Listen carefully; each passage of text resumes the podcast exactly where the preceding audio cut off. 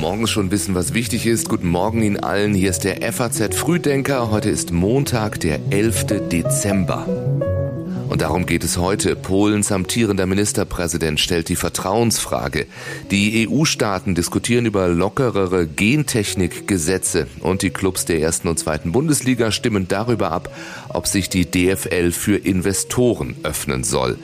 Gleich mehr dazu. Hier erst noch Meldungen aus der Nacht in Kürze. Der ehemalige US-Präsident Trump will in dem laufenden Betrugsprozess gegen ihn heute in New York nun doch nicht persönlich aussagen. Eigentlich sollte er als Zeuge der Verteidigung auftreten. Seit Beginn des Krieges im Gazastreifen hat die israelische Armee 22.000 Ziele angegriffen.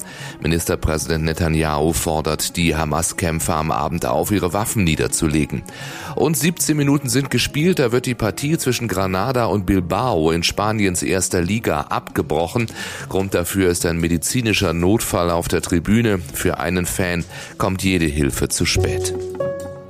Die Redaktion hat Rebecca Buchsein. Ich bin Jan Malte Andresen. Schön, dass Sie diesen Tag mit uns beginnen. Auf diesen Tag haben viele Europafreunde in Polen gewartet. Der bisherige polnische Ministerpräsident Morawiecki stellt sich im Parlament nämlich einer Vertrauensabstimmung und er dürfte scheitern.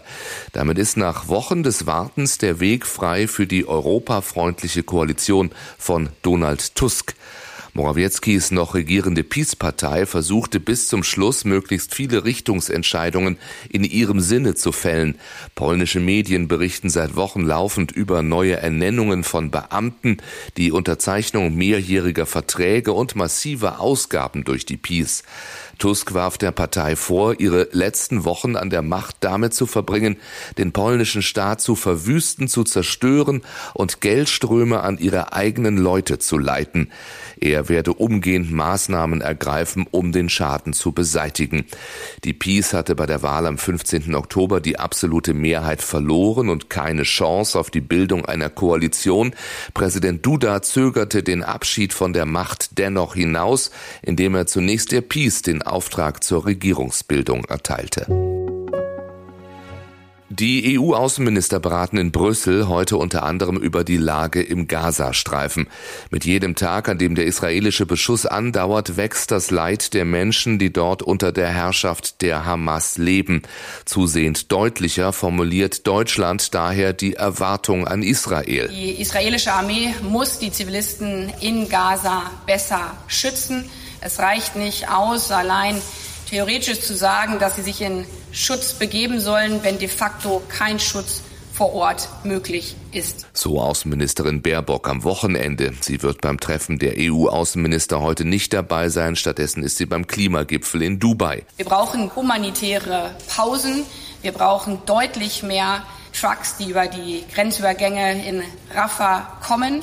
Und wir brauchen weitere Grenzübergänge, die geöffnet äh, werden, damit die Menschen mit dem Allernötigsten, was sie zum Überleben brauchen, überhaupt versorgt werden können. Beraten wollen die Außenminister in Brüssel heute auch über Sanktionen gegen die Hamas und es soll um Strafmaßnahmen gegen radikale jüdische Siedler im Westjordanland gehen. Im Gespräch sind Einreisebeschränkungen in die EU nach US-amerikanischem Vorbild. Mehrere tausend Menschen sind derweil gestern gegen Antisemitismus, Hass und Rassismus in Berlin auf die Straße gegangen. Also wenn wir sehen, dass äh, seit dem 7. Oktober allein am Tag 29 Vorfälle antisemitischer Angriffe stattfinden, dass Häuser beschmiert werden mit Davidsternen, ähm, dann ist es höchste Zeit, dass wir alle aufstehen und wach werden ähm, und uns an die Seite von Jüdinnen und Juden stellen und sie schützen sagt Bundestagspräsidentin Bärbel Baas am Rande der Veranstaltung, zu der nach Angaben der Polizei 3200 Teilnehmer kamen.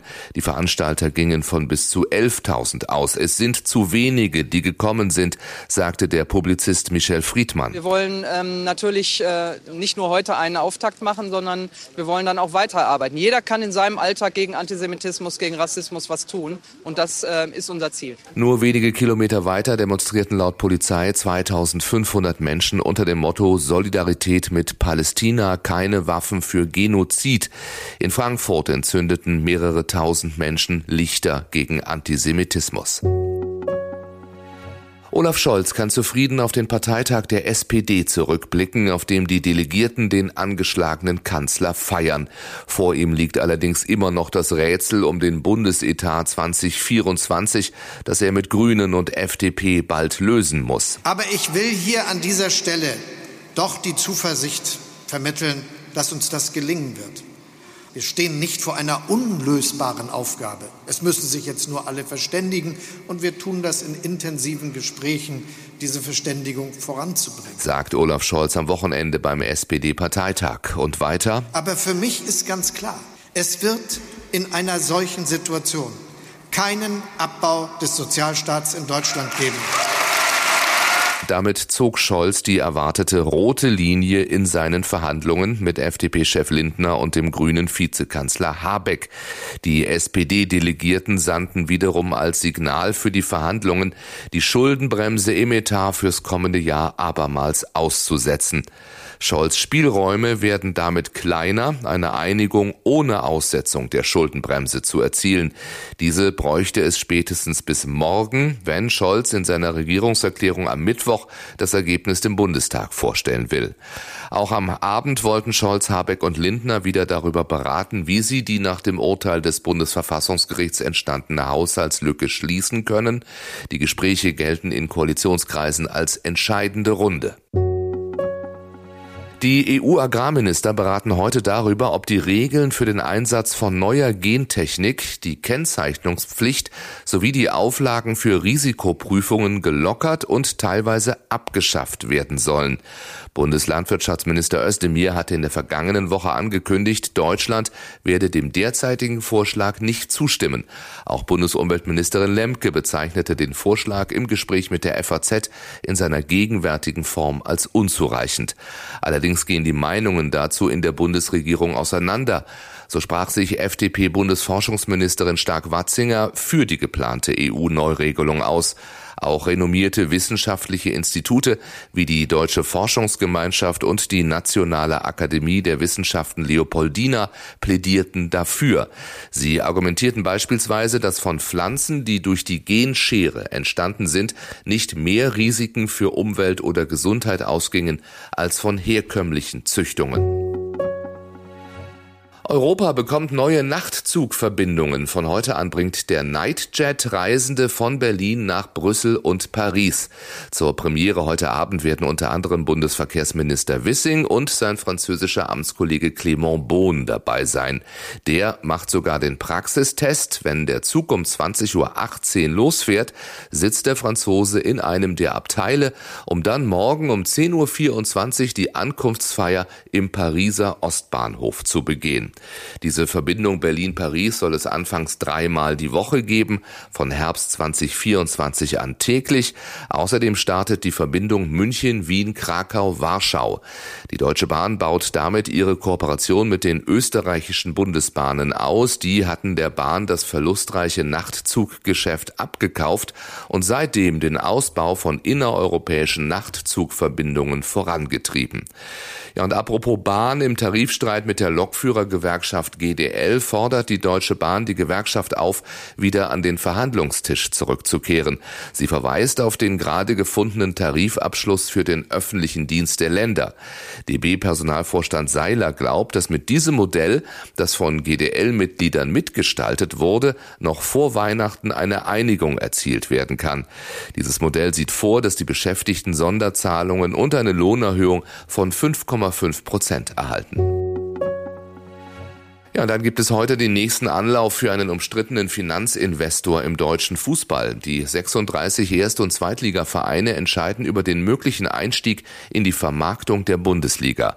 Bei der heutigen Mitgliederversammlung der deutschen Fußballliga DFL ist eine Zweidrittelmehrheit notwendig, damit die DFL-Geschäftsführung konkrete Verhandlungen mit den Interessenten beginnen kann. Es geht um einen Anteil von bis zu acht Prozent an einer noch zu gründenden Medienrechte-Tochter, die bis eine Milliarde Milliarde Euro Einnahmen generieren soll. Im Mai war die dafür erforderliche Mehrheit nicht zustande gekommen. Dass zwei Drittel der Erstligaklubs zustimmen, ist wahrscheinlich. Wie genau das Bild in der zweiten Liga aussieht, ist hingegen offen und damit ist fraglich, ob der nunmehr dritte Anlauf für einen Investorendeal erfolgreich sein wird. Zu den Gegnern gehört etwa der erste FC Köln, dessen Führung hält den angedachten Deal für zu teuer und plädiert für eine gründlichere Prüfung von Alternativen.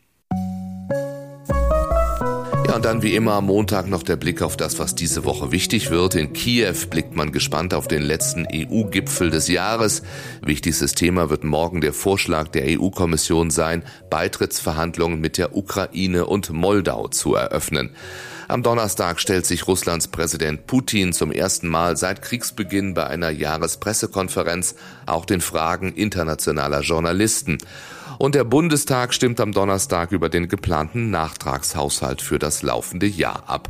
Über alles werden wir sprechen hier im FAZ Frühdenker. Ich wünsche Ihnen jetzt erst einmal einen schönen Montag. Machen Sie es gut. Bis morgen früh, wenn Sie mögen.